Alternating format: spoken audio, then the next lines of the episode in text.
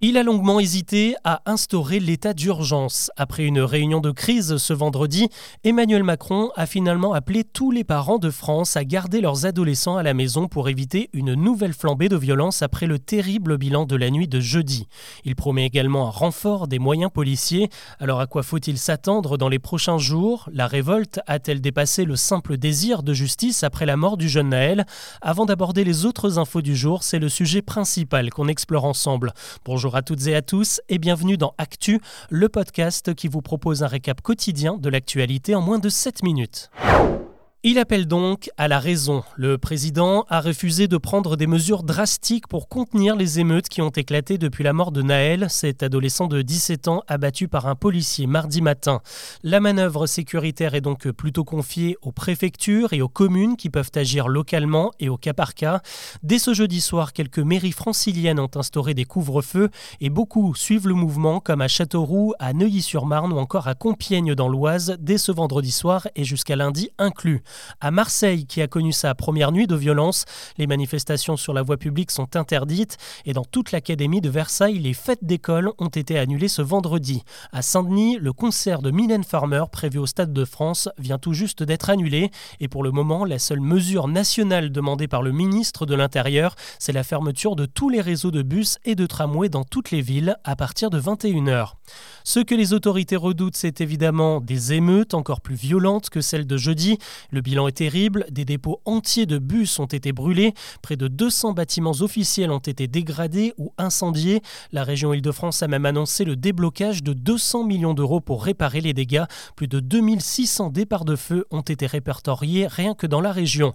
Encore plus incompréhensible, des écoles, des collèges de nombreuses pharmacies ont également été réduites en cendres, tout comme des immeubles d'habitation remplis de familles, heureusement sans faire de victimes.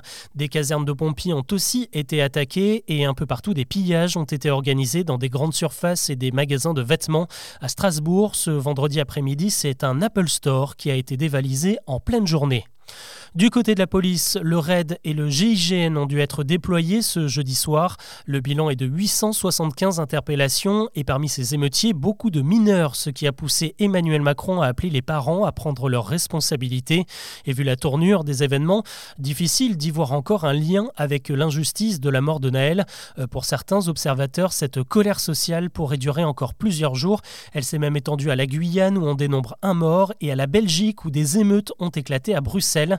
À l'étranger, justement, plusieurs pays comme le Royaume-Uni ou la Norvège appellent leurs ressortissants présents en France à faire très attention et à éviter les rassemblements.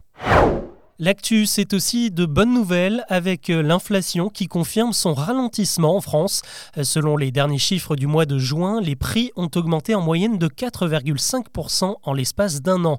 On n'était plus redescendu sous la barre des 5% depuis avril 2022. Et même si les prix ont globalement augmenté, ça va quand même mieux grâce à l'alimentaire et surtout grâce à une baisse du prix de l'énergie. L'essence, le gaz et l'électricité sont sur la pente descendante. On n'avait pas vu ça depuis 2021. Un appel à la vigilance maintenant. Il est lancé par euh, les gendarmes alors que les vagues de départ en vacances commencent tout juste. En fait, ils s'inquiètent de nombreux indices que nous pouvons donner aux cambrioleurs lorsque nous postons sur les réseaux sociaux pendant les vacances. C'est notamment le cas des photos dans les aéroports, synonyme que nous ne sommes plus à la maison. En quelques clics, n'importe qui peut taper notre nom et trouver notre adresse. En fouillant un peu, il y a aussi les parcours de running que certains joggeurs partagent et qui peuvent indiquer où l'on habite. Une photo de chat renseignera des voleurs sur le fait qu'il y a un animal à la maison, que quelqu'un vient probablement le nourrir pendant notre absence en récupérant les clés sous un pot de fleurs. Le mieux, ça reste de basculer son profil en mode privé et d'éviter de livrer trop d'infos personnelles comme sa ville sur les réseaux sociaux.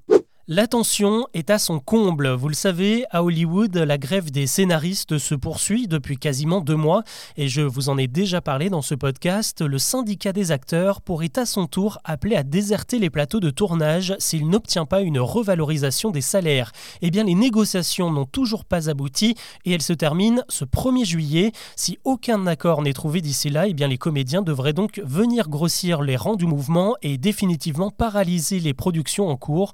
Plusieurs séries et films ont déjà dû être reportés comme le prochain Avatar, la nouvelle saison de Stranger Things ou d'Emily in Paris. On refera un point dans l'épisode d'actu de lundi, dispo à partir de 17h. Tout un symbole, ce n'est un secret pour personne, la presse papier est en crise avec la montée en puissance du numérique qui fait chuter les ventes et attire les publicitaires sur le web. Eh bien ça se confirme en Autriche où le plus vieux quotidien du monde, le Wiener Zeitung, vient de publier sa toute dernière édition physique ce vendredi. Il informait les Autrichiens depuis plus de trois siècles et il avait même le statut de journal d'État, sauf que le gouvernement lui a récemment ôté ce statut et toutes les subventions qui vont avec. Impossible de continuer avec 20 millions d'euros en moins. Seule une version numérique va perdurer avec une ligne éditoriale plutôt orientée vers les jeunes. Du sport maintenant avec un classique de l'été, c'est parti pour le Tour de France qui s'élance ce samedi de Bilbao dans le Pays basque espagnol. Deux étapes au programme de l'autre côté des Pyrénées. Euh, le peloton passera la frontière lundi avec une arrivée à Bayonne. Le sud-ouest est d'ailleurs particulièrement à l'honneur cette année avec une semaine de course au total. Suivront les volcans de l'Auvergne et bien sûr les cols des Alpes, arrivée prévue à Paris le 23 juillet.